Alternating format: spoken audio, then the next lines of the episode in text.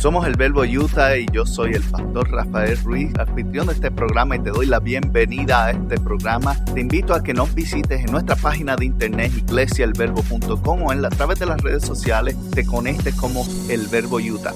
Gracias una vez más por estar con nosotros y espero que nos des la oportunidad, escuches este mensaje y lo disfrutes. Compártelo con alguien más y te puedes suscribir donde quiera que lo conseguiste.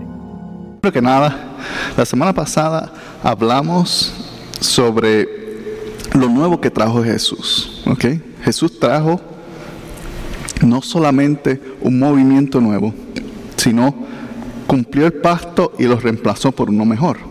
Eso fue lo que establecimos la semana pasada. Esta semana yo quiero um, entrar en tres características Realmente son cuatro, pero las resumí a tres.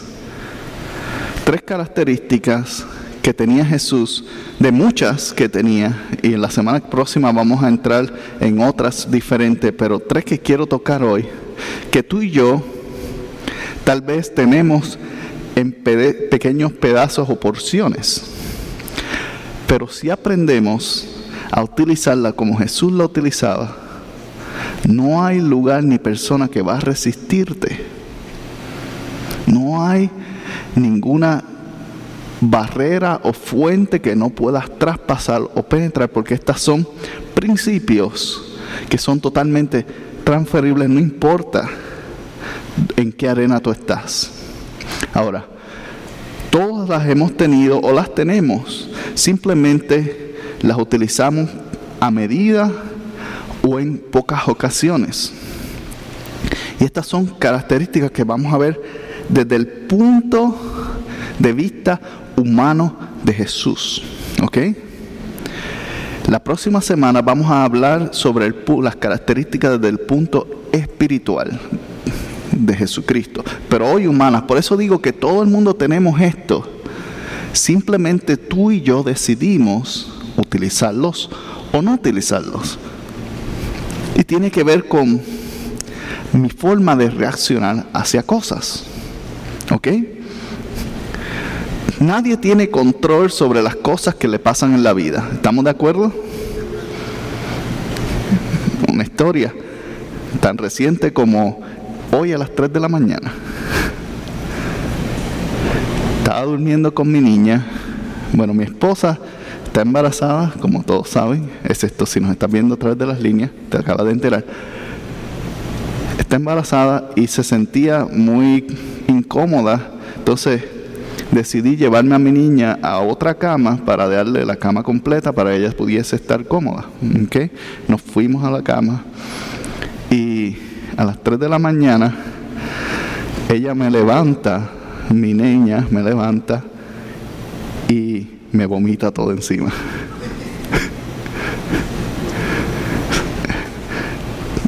Cara, todo. Nunca había experimentado algo así. Fue interesante porque regularmente uno puede actuar de muchas diferentes maneras en esa situación, ¿cierto? Algunos actuarían como que, uy, qué asco, o por favor no, que esto no me pase. Pero en ese momento mi decisión fue reaccionar como padre. ¿Ok? ¿Cómo un padre reacciona? Protección. Protección. Mi decisión fue ver primero que nada qué estaba pasando, evaluar la situación. ¿Hay sangre? ¿No hay sangre? Para saber si hay que llevarla al hospital. ¿Qué está? ¿Se manchó todo? ¿Qué importa? lo echamos a la lavadora y ya, se arregla. Pero lo más importante es saber que ella estaba bien. Pues la llevamos a, la llevé al baño, le quité toda la ropa, la empecé a bañar. Y ella estaba temblando porque está frío de noche y, y llorando porque no entendía por qué ni qué pasó. Y en este momento, todo lo que ha pasado, ni he pensado yo el limpiarme yo mismo. Estoy preocupado y tomando la decisión de atenderla a ella. Ahora, créanme que este no era el ejemplo que yo quería traer esta mañana. Pero pasó. Y en cada uno de nosotros está el momento de decidir, cuando pasa una situación, cómo reaccionar hacia eso. Mi reacción como padre fue cuidar, proteger, asegurarme que estuviese ella primero bien, después que la, la limpié, la limpiamos, se la di a la mamá, que se levantó, y ella la vistió y todo eso. Y entonces yo, entonces tenía la oportunidad de quitarme un poquito de dolor. Así huelo algo, pues me disculpan. Me bañé como tres veces. Pero por si acaso nunca sabe. Eso sucede. Como humanos, tú y yo tenemos cosas que Dios ya puso dentro de nosotros que tienen que ver con actitudes o acciones humanas que nos permiten tomar decisiones de hacer lo bueno o hacer lo malo o simplemente ser indiferente a eso. ¿Ok? Pues no siempre todo es bueno o malo. Hay veces que simplemente somos indiferentes, no nos importa o no nos afecta. ¿Ok? Y lo ignoramos. Ok, esto no me toca, lo ignoro. Y yo quiero que sepa que vayamos a buscar el libro de Juan, es el primer capítulo. Vamos a leer hoy cuatro historias. Ahora, los evangelios están llenos de historias que reflejan los las tres características que vamos a estar tocando en esta mañana. Hay montones y a lo mejor usted lo leerá y dirá, bueno, yo puedo pensar en una mejor historia que esta. Está bien, si puedes pensar en una mejor historia, quiere decir que tienes más capacidad de aplicar lo que vamos a hablar. Pero toma, tomé cuatro historias que son conocidas y si no las has conocido, pues hoy las vas a escuchar por primera vez. Pero son buenas, son cuatro historias de Jesús y vamos a explorar tres características, casi cuatro, pero una está relacionada con la otra y vamos a, a ver cómo eso lo podemos desarrollar en nuestra propia vida para utilizarlo más. Y digo desarrollar porque no necesitas crearlo, ya está dentro de ti. Tú lo desarrollas al ponerlo en práctica. Es como la musculatura y la gente que son van al gimnasio. Todos tenemos los músculos, unos los desarrollan y otros comemos. Pero es así. Pero están ahí, ¿verdad? Estamos de acuerdo, están ahí, no, no se han ido, no se han desaparecido, no los vamos a fabricar, se desarrollan. Y vamos al libro de Juan, capítulo 1. Libro de Juan, capítulo 1. Y vamos a buscar el verso 45 al 51. Y mientras tú lo estás buscando, te voy a dar un poquito de la historia de lo que está pasando hasta este punto. Jesús empieza a reclutar seguidores. Empieza a reclutar seguidores y entre los seguidores que está reclutando encuentra un hombre llamado Felipe. Y el hombre llamado Felipe, como dijimos la semana pasada, esto era algo nuevo. Felipe estaba totalmente emocionado con este nuevo movimiento, este hombre tan carismático y atractivo que me está hablando y me dijo, sígueme, que él empieza a hacer lo que todo cristiano debería estar haciendo regularmente, va a decírselo a otros. Y cuando lo está comunicando a otros, en el verso 45 dice, Felipe buscó a Natanael, un amigo de él, y le dijo, hemos encontrado a Jesús de Nazaret, el hijo de José, aquel de quien escribió la ley de Moisés y de quien escribieron los profetas. Ahora, esa es una declaración fuerte. Hemos encontrado a Jesús de Nazaret, hijo de José. Ahora, para alguien de la región donde ellos eran, de la región de Judá, estas palabras significaban absolutamente nada. ¿Okay? Es como si alguien viniera a te dice, oye, ¿conoces, conoces a tal persona, él es hijo de fulano. el que vive allá en Sinaloa. Tú dices, pues es que yo soy de allí, pero no, vi, no conozco a todo el mundo. sí, sí, es lo mismo. Era para él, era nadie. Ahora, algo que le resaltó por la región, Nazaret. Y él dice, de Nazaret, replicó Natanael, ¿acaso de allí puede salir algo bueno? Del barrio, de la del callejón, de la esquina, sale algo bueno, ¿acaso? Bien interesante. Porque la expresión cultural aún dentro de Israel era un poco etnicista. En otras palabras, había segregación. No es nada nuevo. No es nada nuevo lo que experimentamos aquí, que si eres blanco, que si eres moreno, que si eres cremita, que si eres anaranjado. No es nada nuevo. Habían percepciones que si tú eres de un área, eras mejor que otro. Y la percepción es de Nazaret. Si allí lo que hay son un montón de gente que no ha estudiado, que son mal hablados, porque si usted conoce un marinero,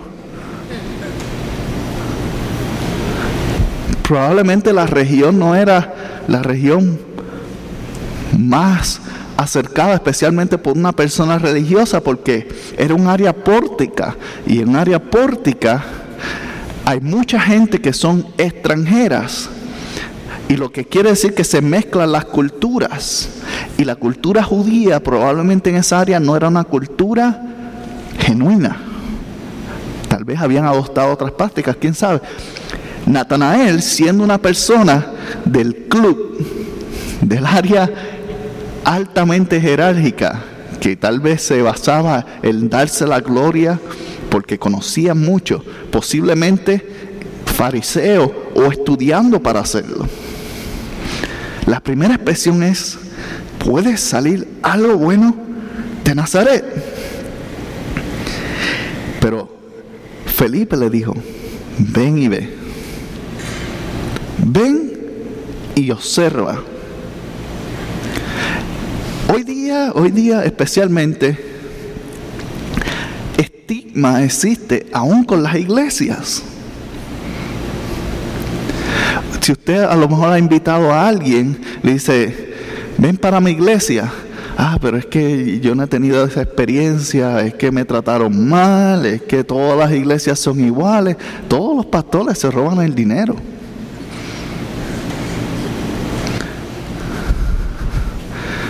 Yo no quiero que me estén azotando contra el piso.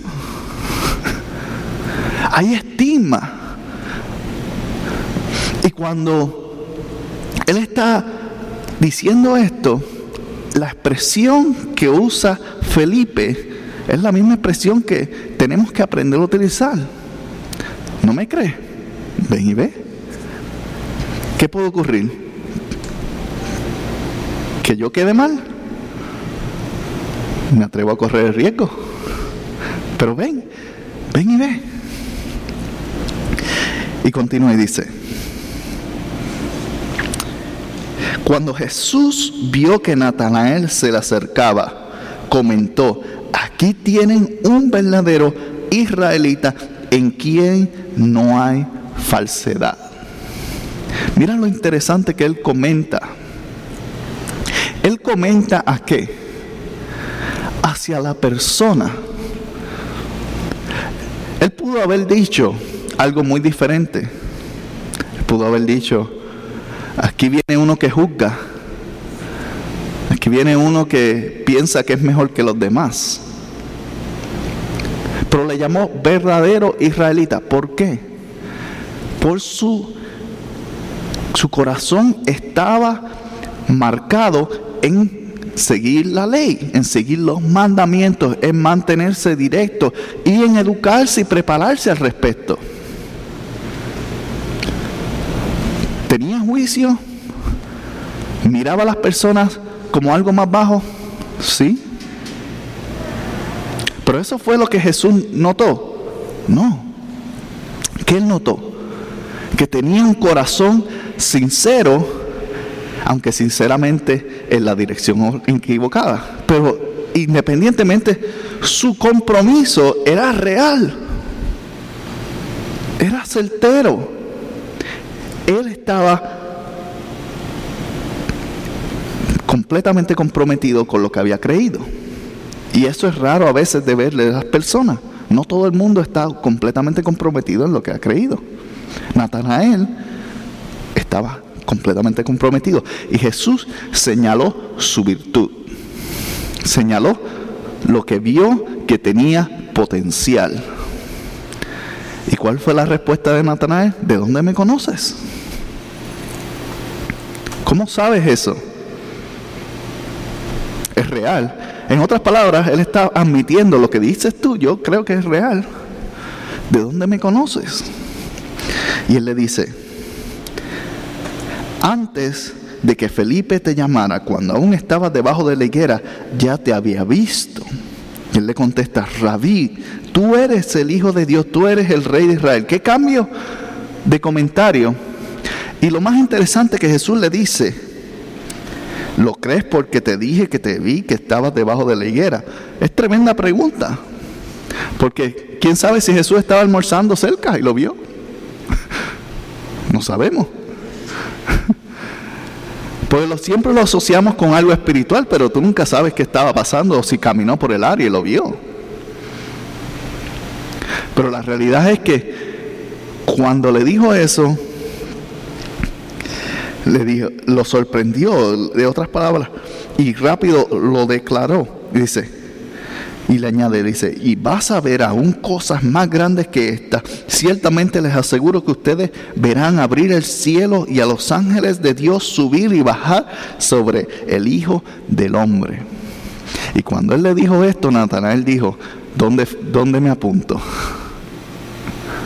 ¿Dónde firmo? ¿Cómo, ¿Cómo tengo esto? Porque todo se escuchaba absolutamente perfecto. Y alguien que tenía su corazón en la ley y su corazón en servir y seguir los mandamientos de Cristo, de Dios, perdón. Esto sonaba fantástico. Y más al punto que reconoció, le dice, tú eres el Hijo de Dios, Cristo. Tú eres el Rey de Israel.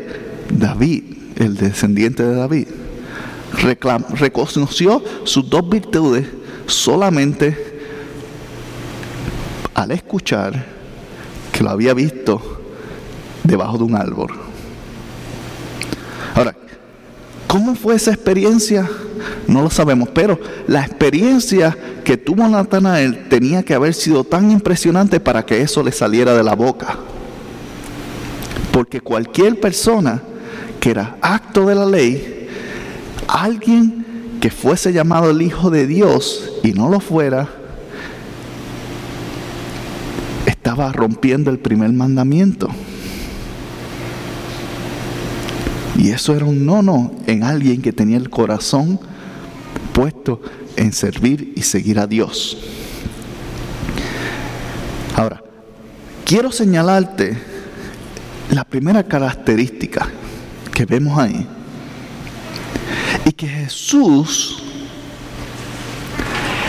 antes de señalar tus deficiencias, observa tus virtudes. Antes de señalar las cosas por las cuales tenemos dificultades y problemas, reconoce las cosas que Él puede utilizar para su reino. Y esto es algo que tú y yo, en nuestra humanidad, tenemos. Tú tienes la capacidad de reconocer virtudes y deficiencias en alguien, pero por lo general señalamos todas las deficiencias. Que si tú tienes esto, que exististe aquello, que... ¿Y qué causa eso? distanciamiento, separación, que no te escuchen. Natanael ya venía con la mente cerrada. ¿De dónde? De Nazaret. Algo bueno.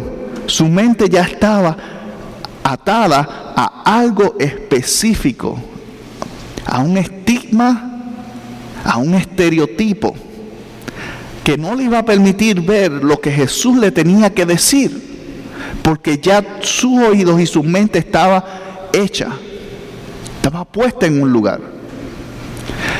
Entonces Jesús utiliza la, la capacidad de observar la virtud, de reconocer el valor de Natanael como persona y le dice, tú eres un verdadero israelita. Tú eres alguien de palabra. ¿Y qué causó con eso? Inmediatamente creó un puente de comunicación entre él y Jesús. Desde ese punto, todo lo que Jesús dijo, ya él estaba dispuesto a recibirlo, a procesarlo y a profesarlo. Y de la misma manera, cuando tú y yo tomamos la opción observar las virtudes, vas a descubrir que en muchas arenas y, en muchas relaciones vas a comenzar a crear puentes que te van a permitir llegar al corazón de otros. Pero Jesús no necesariamente obviaba lo negativo. Hay una diferencia, ¿ok? Entre tú ignorar algo y tú tomar el orden de prioridad. Porque estoy seguro que luego, en el proceso de que Natanael lo estuvo siguiendo, Jesús trabajó con su carácter para arreglar su deficiencia. No lo dejó desatendido, simplemente no le puso importancia inicialmente. Porque a veces le ponemos demasiada importancia a las cosas negativas que tiene una persona o grupo de personas que dejamos de ver todo lo bueno y toda la virtud que Dios le ha entregado a esa persona. Todo el mundo tiene una virtud, todo el mundo tiene una característica positiva. Jesús, a diferencia que muchos de nosotros, utilizó sus palabras para construir a una persona. Para construir una relación. A veces nosotros optamos por utilizar esas mismas palabras para destruir a alguien. Y de Natanael no se sabe mucho luego de esto. Pero lo que sabemos en esta historia y podemos observar es que Jesús sabía utilizar sus palabras para reconocer la virtud. ¿Y cómo tú y yo podemos aplicar esto? Primero, observa. ¿Ves que Jesús le dijo, te vi bajo la higuera? Observación. Observa a alguien antes de crear un juicio. Es como ese dicho que dice, no juzgues el libro por la portada. Observa antes de llegar a un punto inicial. Porque es la diferencia en que tal vez tú te pierdas la oportunidad de tener una amistad o tal vez una relación saludable con alguien que realmente vale el esfuerzo. A veces lo cortamos, aún sí mismo, con nuestros familiares, hijos, esposos, parejas. somos fácil de notar las cosas negativas que tienen. Y nuevamente, no estoy hablando de ignorarle, decirla o de negarla. Él no tiene eso. Señala las virtudes, trabaja con las deficiencias. Señala con las virtudes. Crea ese espacio, porque cuando tú tienes sus oídos, tienes su corazón, entonces la persona está dispuesta a recibir el consejo hacia el cambio, no antes. Esa es la primera característica que vemos. Jesús utiliza sus palabras para construir relaciones. Y esto no es nada espiritual. Esto es algo que todo ser humano tiene la capacidad de hacerlo si lo elige. Y tú y yo tenemos la capacidad, como dije, pero a veces lo utilizamos bien pocamente. ¿Por qué? Porque es más satisfactorio, es más satisfactorio evaluar las deficiencias de alguien porque marcan o cubren mis propias deficiencias. Me hacen sentir mejor cuando yo veo a alguien que tiene un problema que yo no tengo. Pero cuando yo aprendo a reconocer el valor, cuando yo aprendo a reconocer la virtud que tiene alguien, entonces yo empiezo a ver que mis deficiencias no son tan pequeñas, no son tan grandes como yo pensaba. ¿Por qué? Porque mis deficiencias son cubiertas por la virtud de alguien más. Y es lo que hace que nos empecemos a sentir cómodos en nosotros mismos. El que yo no tengo que ser perfecto, tal vez en crear algo o en construir algo o en decir algo, si hay alguien que tiene la capacidad de hacerlo mejor, le doy el espacio, lo apoyo y aprendo. La diferencia de Natanael podemos claramente aprender que había un hombre que, que tenía su deficiencia, jugó sentía más fuerte o más alto que otras personas, pero sin embargo tenía un corazón sincero y era algo que dentro del grupo de los discípulos era necesario y era bueno tener, porque creaba un buen modelo y balance. Jesús utilizó las virtudes. Ahora, acompáñame en Marcos, capítulo 7. Y en Marcos capítulo 7 vamos a estar en el verso 26-29. Esta es la segunda historia que vamos a tocar hoy. Y en esta segunda historia vamos a ver a un Jesús que simplemente más allá de una característica de tener, de observar y reconocer virtudes, también era un hombre que era real en otras palabras, no tapaba el cielo con la mano, como dicen. Pero hay una diferencia en lo que nosotros entendemos en ser real. Porque para nosotros ser real significa, la digo como, como es. ¿Cuántos han dicho esa expresión? Yo estoy seguro que muchos en algún momento, o oh, yo la digo como es, y nos sentimos orgullosos también de que se la restregué en la cara. dije la verdad ahí para que aprenda. Pero Jesús era real y realmente compasivo a la vez. Era real, pero realmente compasivo. En otras palabras, no, no ocultaba ni ignoraba, él te confrontaba. Pero su confrontación, tú sentías el amor de Él hacia ti. Que es muy diferente al tipo de confrontación que generalmente estamos acostumbrados a recibir. Tú no te sientes amado muchas veces. Te sientes que si se descuida, le, saca un diente.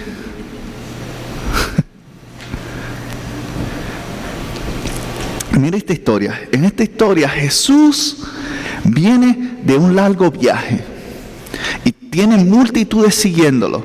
Y para salir de la atención y tener su propio espacio, porque recuerden que a este punto él era una superestrella, le era famoso en toda la región. La gente lo seguía y no lo dejaban ni dormir. Y él se escapa, se escapa para una región. Y cuando llega a esa región, dice la Biblia, dice Marcos en su historia, que Jesús trató de pasar por desapercibido en esta ciudad. Yo me imagino él entrando con capucha y al estilo ninja, tratando de escoltarse. Y él llega a este lugar y dice que una mujer lo reconoció. Y esta mujer, en el verso 26 la describe, dice, esta mujer era extranjera, sirofenicia, en otras palabras, de dos culturas, era Fenicia y de Siria, sirofenicia, nada de Israel en su sangre. Y dice, y le roga, le dice, y ella le rogaba que expulsara al demonio que tenía su hija. Ahora, Jesús no fue ahí a expulsar ningún demonio. Él no fue a sanar a nadie. Él fue a separarse a que lo dejaran tranquilo. Necesitaba su espacio. Y la mujer estaba encima de él y le dice, sana, expulsa el demonio de mi hija. Y él le responde, Deja que primero se sacien los hijos, porque no está bien quitarle el pan de los hijos y echárselo a los perros. Ahora, qué expresión más linda. Imagínate si te dicen, tú vales tanto como un perro para mí. Jesús casi la, o totalmente la insultó en ese punto. ¿Por qué? Porque había una costumbre en Israel que si tú no eras israelita, si tú no eras judío, no valías absolutamente nada. La única esperanza de redimirte era que siguieras los principios religiosos y aún así en la promesa que le fueron dadas Luego que el pueblo salió de Israel, ninguna de las promesas los hacía merecedor de todas las bendiciones de Dios, solamente de porciones. Y Jesús le está diciendo, le está queriendo decir, y yo creo que lo hizo para probar el corazón de ella, más que nada, porque probablemente ella conocía la ley y él está diciendo, él está diciendo, yo vine aquí a atender solamente a los hijos de Dios y tú no eres uno de ellos. Tú no eres de esas personas. Él fue real con lo que se conocía en aquella época, porque posiblemente ella sabía lo que estaba pidiendo, lo que estaba haciendo y a quién le estaba hablando, porque le dice rabí en otras palabras, maestro de la ley judía. Ella sabía exactamente lo que estaba haciendo y a quién le estaba hablando.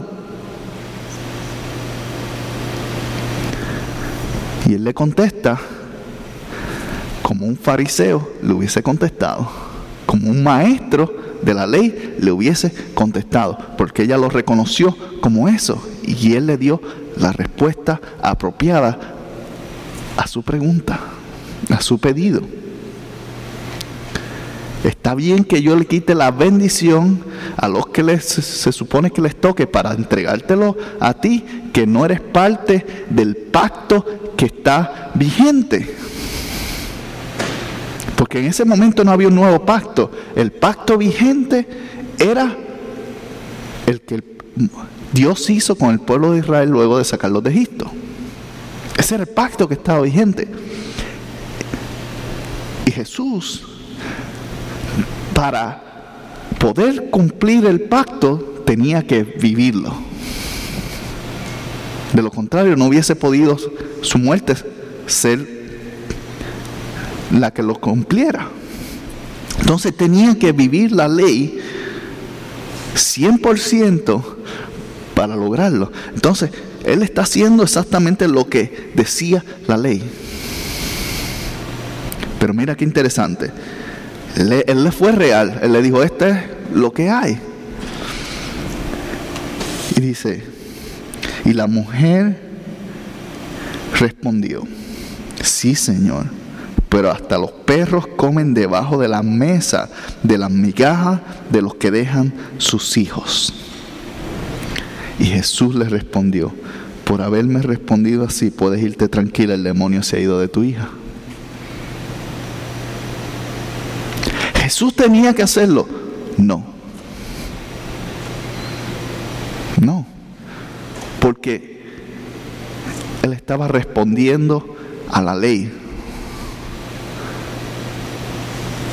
Pero había algo en él que no solamente él era real a su misión, él era realmente compasivo. Él vio que la mujer no se iba a ir hasta que esto sucediera y que tenía suficiente fe para que sucediera. Entonces el demonio no lo sacó Jesús, lo sacó la fe de ella.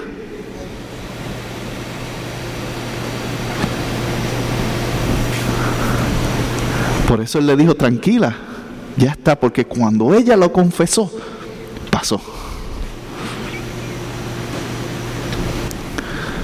Y él en su compasión le dijo, tranquila, ya está hecho. Fue real con ella, pero a la misma vez realmente compasivo. Y como creyentes y como seres humanos, tenemos que aprender esto porque a veces somos reales, pero no realmente compasivos. La decimos como, como es. Y tal vez tienes la razón. Tal vez sí lo estás haciendo, pero hay una diferencia de cómo lo comunicas y qué comunicas. Él le dijo la verdad, pero en su compasión ella vio resultado. Y en muchas otras ocasiones, a través de, la, de los evangelios, tú puedes ver la compasión de Jesús fluyendo.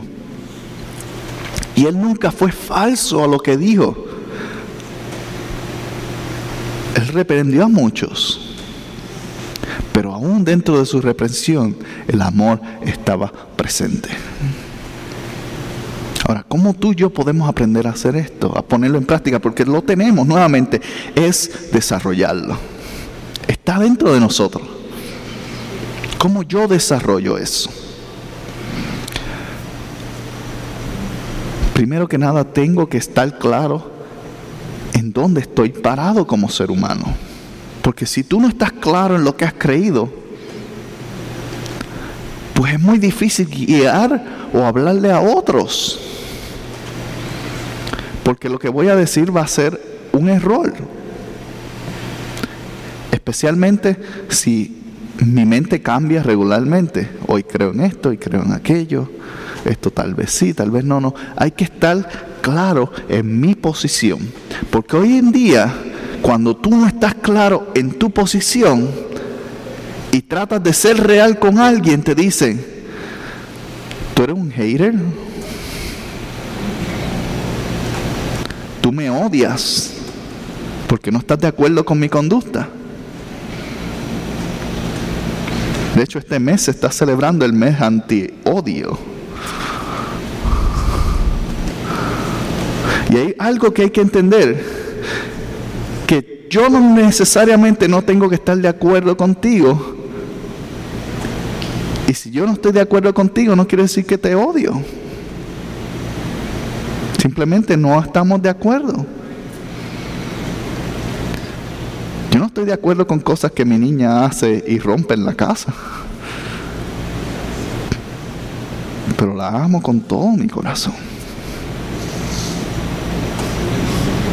Entonces, hay una diferencia entre odiar y hay una diferencia entre saber dónde yo estoy parado.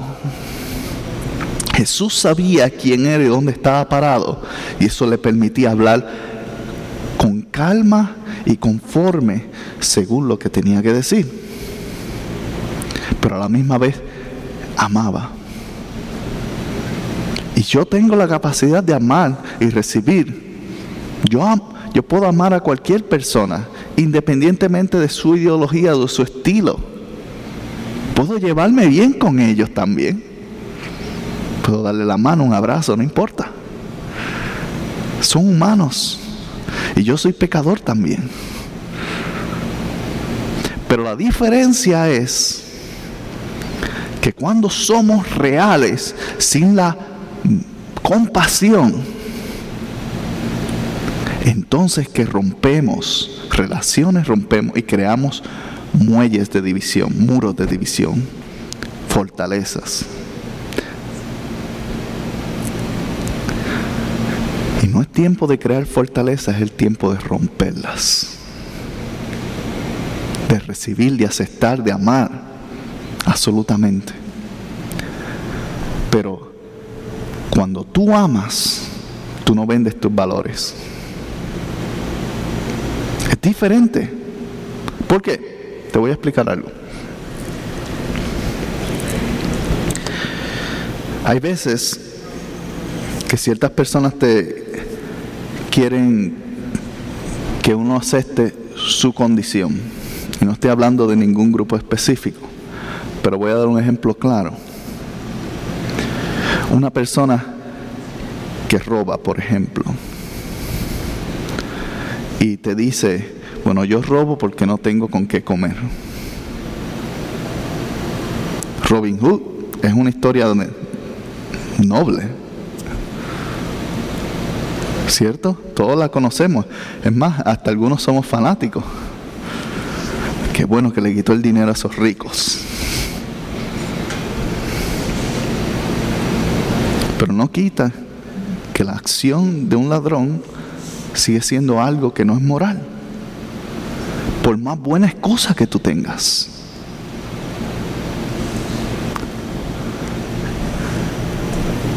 Por mejor que tú pienses que estás justificándote.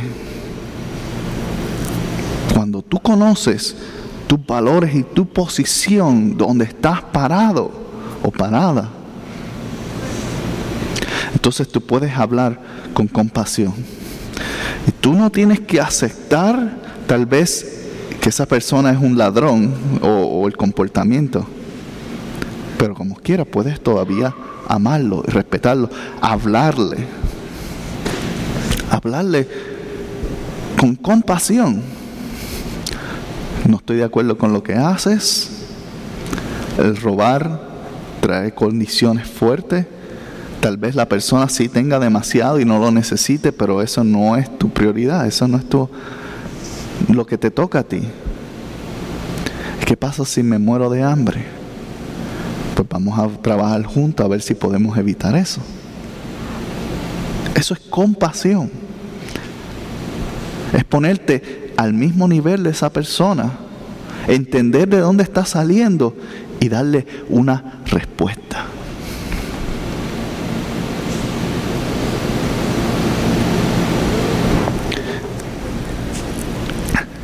Tercera historia. Vamos a ir a Mateo capítulo 5 y vamos a leer el verso 43 al 45. Mateo capítulo 5. Y mientras estamos buscando repaso, Jesús, característica, primero observa la virtud antes de la deficiencia. Segundo, Él es real pero realmente compasivo en el proceso. Ahora vamos a ver, esta es parte de lo que se llama el famoso Sermón del Monte, y hablamos de esto, del Sermón del Monte un poco cuando hicimos la serie hace un año exactamente atrás de Camino al Cielo, que de esa no hay muchas grabaciones, pero hay una que otra por ahí. A lo mejor la repitamos en un futuro, porque fue una buena serie.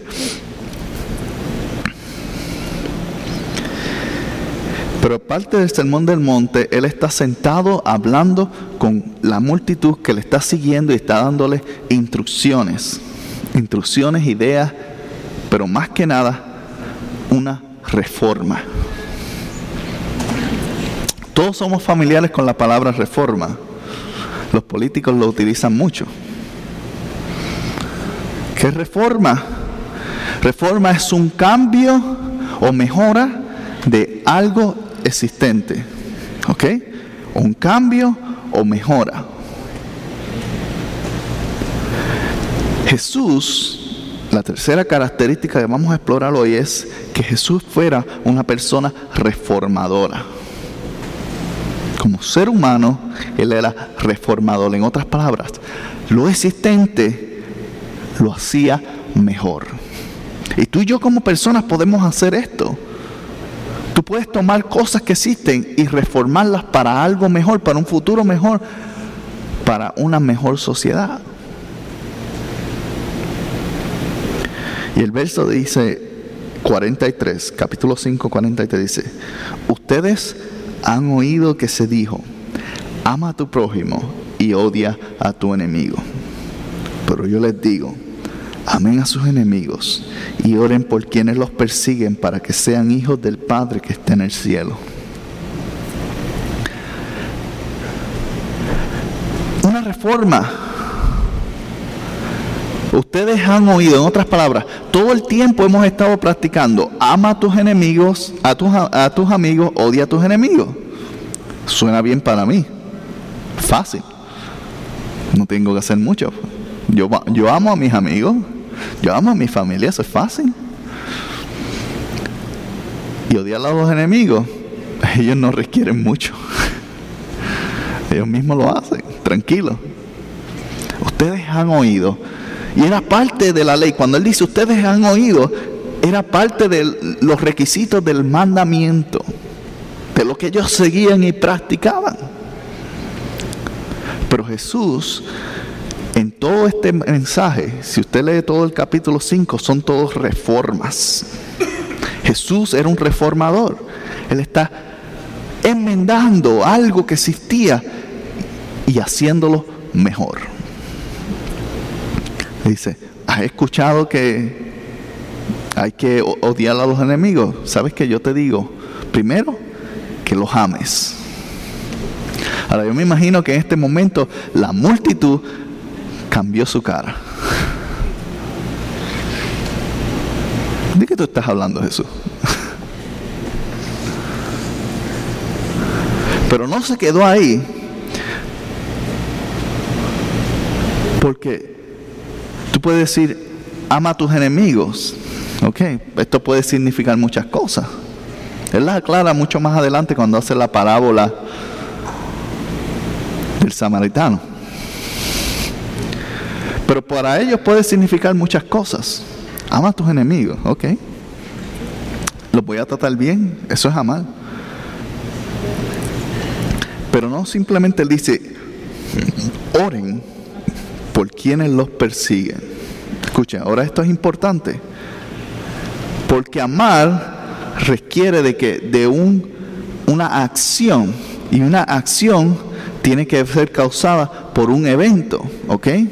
En otras palabras, para yo amar mis enemigos, ellos tienen que estar en una proximidad de mí o a través de una acción.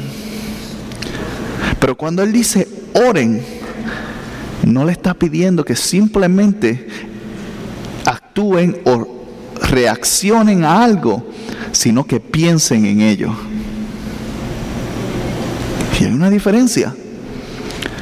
Porque yo puedo amar a la persona que está de frente a mí, porque por 20 segundos, porque esa fue la interacción que tuvimos. Pero pensar en ella, ya me estás pidiendo demasiado. Apenas ya yo tengo con mis propios problemas, ¿cómo voy a estar pensando en alguien más? Especialmente alguien que no me agrada. Está diciendo, ore, en otras palabras, presta atención Manténlo en tu mente.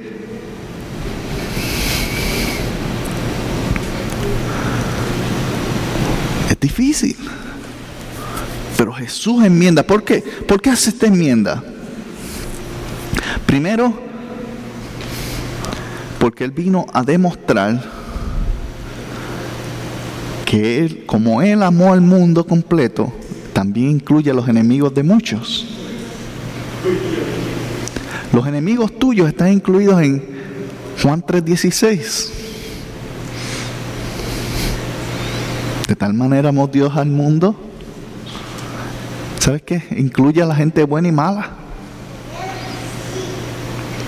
Por eso Él dice, ama a tus enemigos, porque si yo los amo y tú quieres estar conmigo, tienes que amar lo que yo amo. Pero entonces lo lleva un paso más adelante y le dice, y sabes que para que mejores tu práctica en amarlos cuando están frente a ti, piensa en ellos. piensa cómo ayudarlos, piensa cómo hacer algo mejor, cómo reaccionar. Porque sabes qué, lo que tú piensas, haces. Te acabo de dar una revelación de último momento. Lo que tú piensas, haces.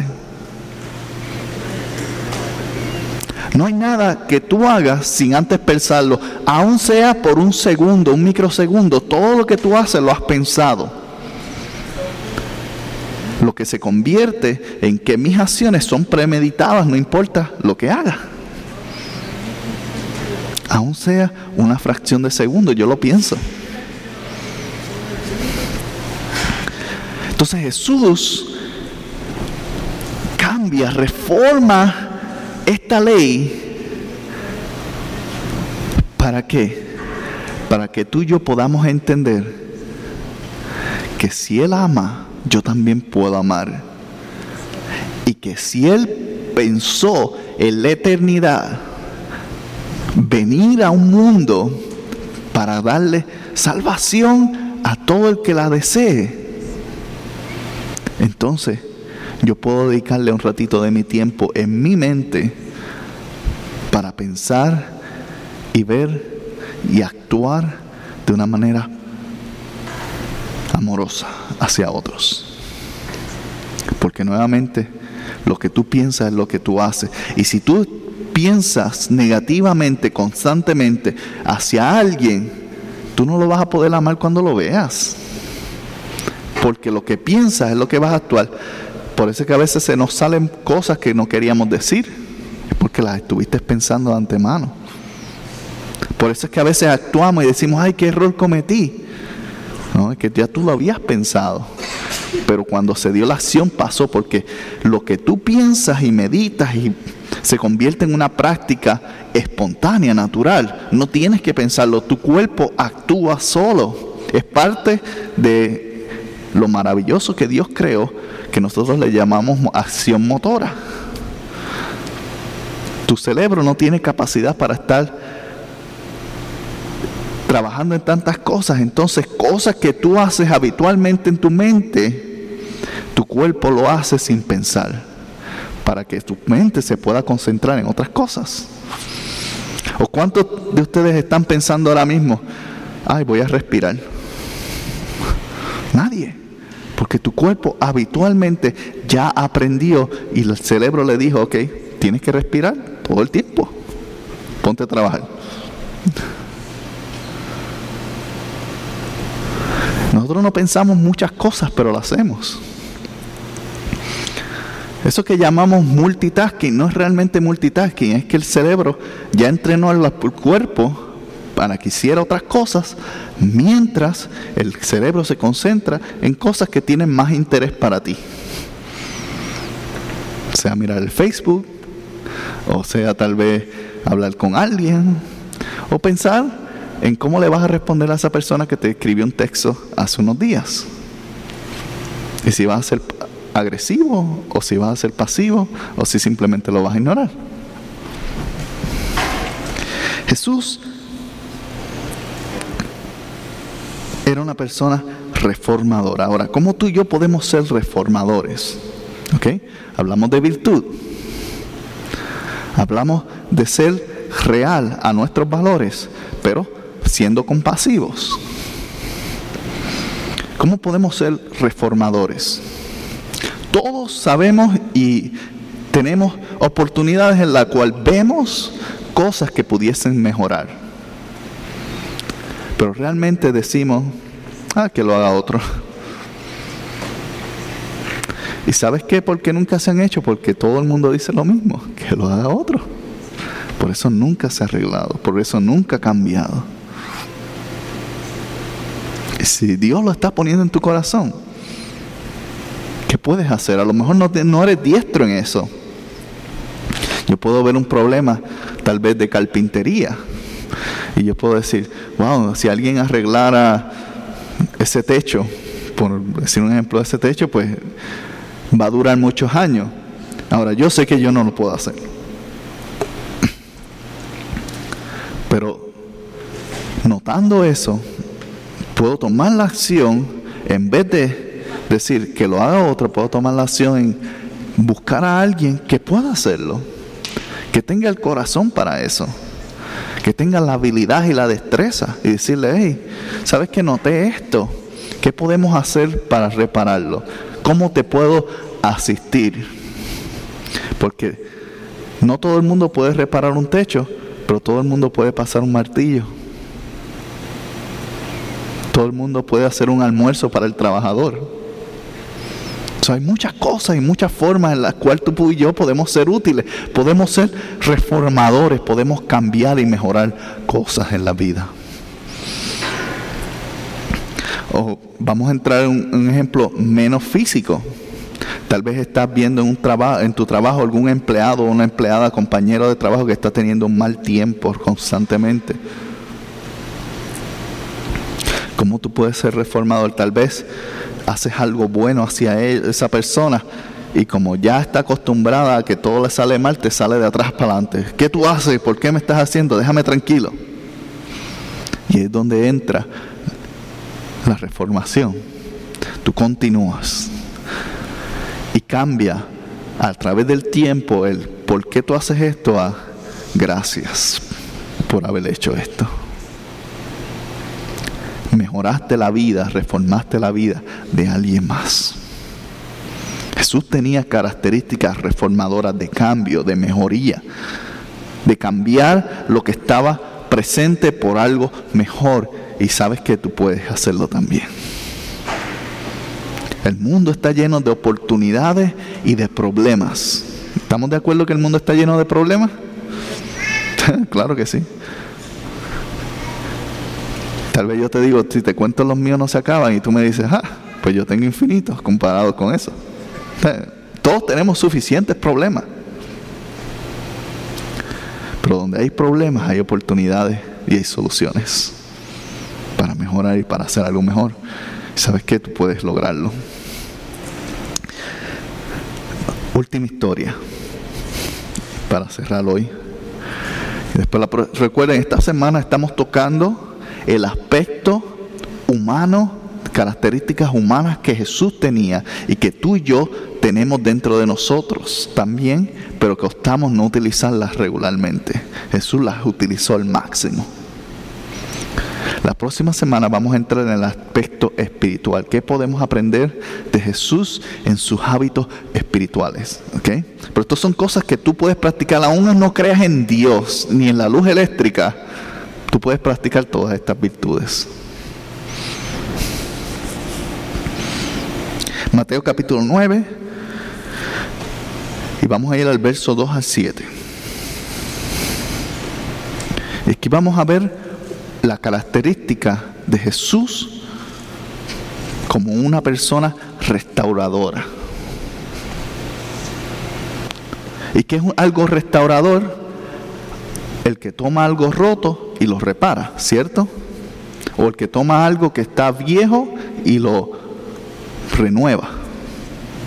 Muchas, a veces yo he visto vehículos que se ven que deberían llevárselos a Junker. Y toma un ojalatero bien diestro y el mismo vehículo que compró por, eh, por 500 dólares los venden 5 mil. ¿Por qué? Porque tiene la habilidad de restaurar algo que nadie más vio valor en eso.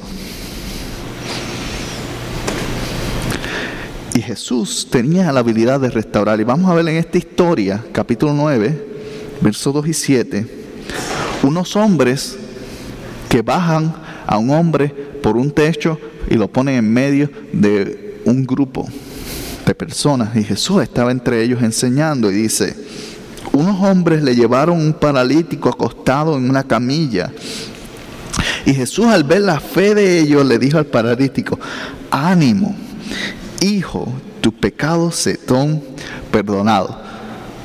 Me, me agrada porque cuando dice al ver la fe de ellos, no la fe del paralítico, la fe de los hombres que dijeron, no importa lo que sea, vamos a hacer que este hombre llegue al centro y a la atención de Jesús. Lo bajan y Jesús lo mira y ¿qué hace? Le perdona sus pecados. Por la fe de otros, sus pecados les fueron perdonados. ¿Qué, qué concepto más rompemente?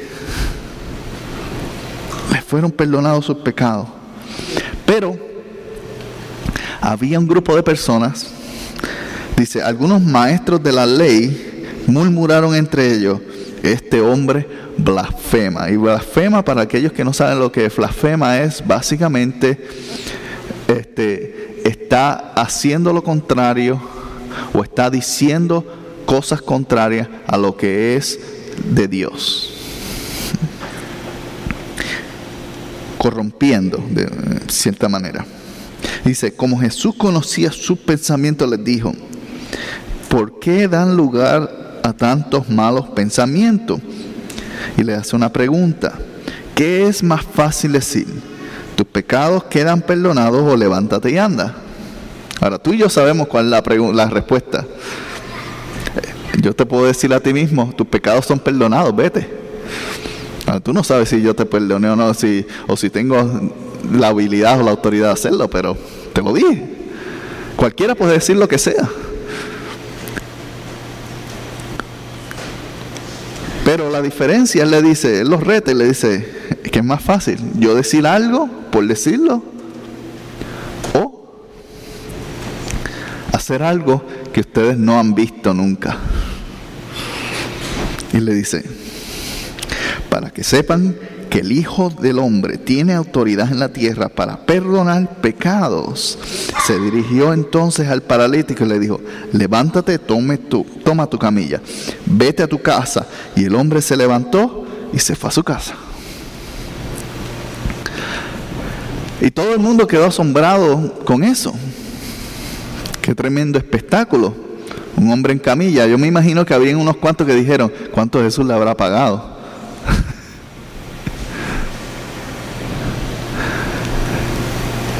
Tremendo. Pero aparte de darle una lección a los maestros de la ley, ¿por qué Jesús le dice, tus pecados se están perdonados antes de darle el milagro? Es más, ¿quién sabe si los maestros de la ley no hubiesen pensado o dicho nada al respecto, el hombre tal vez no hubiese levantado de la cama. Tal vez Jesús le decía, tus pecados están perdonados, tranquilo, sigue tu vida. Él lo hizo para demostrarle a quienes, a los maestros de la ley. No fue para demostrárselo al paralítico, ni a los hombres que lo bajaron. Lo que él demostró y y lo que él hizo fue, por la fe de ellos, tus pecados te son perdonados. Él restauró al hombre. Él le devolvió, le dio lo que le faltaba. La vida eterna. ¿Sabes qué? Si el hombre se iba en ese momento, ¿qué importa si era paralítico? Porque ya le iba a dejar de hacer. Iba a estar en el cielo con Dios. ¿Qué importaba esa parte? Pero restauró. Restauró a la persona. Y luego, ¿qué hizo? Un milagro. Le restauró también que su físico, su movimiento. Una persona paralítica, pues que pierde el movimiento. Usualmente porque alguien es paralítico es porque alguno de los nervios está atrofiado, especialmente la espina dorsal, ahí donde Aquí, aquí, aquí son donde controla el movimiento, los nervios. Si alguno de esos se dañan, entonces tú y yo estamos que no valemos un centavo. Pero Jesús lo sanó, él se levantó, pero ¿qué hizo? Le demostró a un grupo de personas que él tenía la capacidad de restaurar. Ahora, ¿cómo Él restauró? Con palabras. Escucha bien, esto es importante. Restauró con palabras. El milagro vino después. Él restauró con palabras. Y esto me llega a lo mismo que comenzamos. Tú puedes utilizar las palabras para destruir o para construir. Y Jesús era alguien restaurador. Él era un maestro en restaurar cosas rotas. Y como seres humanos, independientemente de en qué etapa de tu vida, en algún punto, o has roto con palabras a alguien o lo vas a hacer.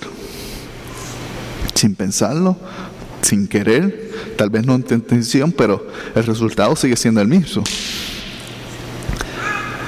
Tenemos que aprender a desarrollar la capacidad de restaurar a otros a través de nuestras palabras. Porque cuando tú aprendes a restaurar a alguien a través de tus palabras, otros se van a querer acercar a ti. Porque todo el mundo está deseoso de escuchar algo que le cambie lo que ya están viviendo regularmente en su vida. La gente no desprecia a Jesús. Desprecia palabras destructivas que salen en nombre de Él. La gente no desprecia a la iglesia. La gente desprecia el trato que reciben dentro de ellas. Entonces, si queremos regresar como Jesús a ser al estilo irresistible que Él era, desde el punto de vista normal, natural, sin ni siquiera entrar todavía a lo espiritual, tenemos que aprender a ser virtuosos, a ser reales con compasión. Tenemos que aprender a ser reformistas, que mejoramos la vida de otras personas. Y restauradores, que nuestras palabras sanen en vez de enfermar, que dan vida en vez de quitarla, que demuestran lo que realmente está en nuestro corazón, el amor de Jesucristo. Si tú y yo aprendemos a poner en práctica, a desarrollar eso que ya está dentro de ti,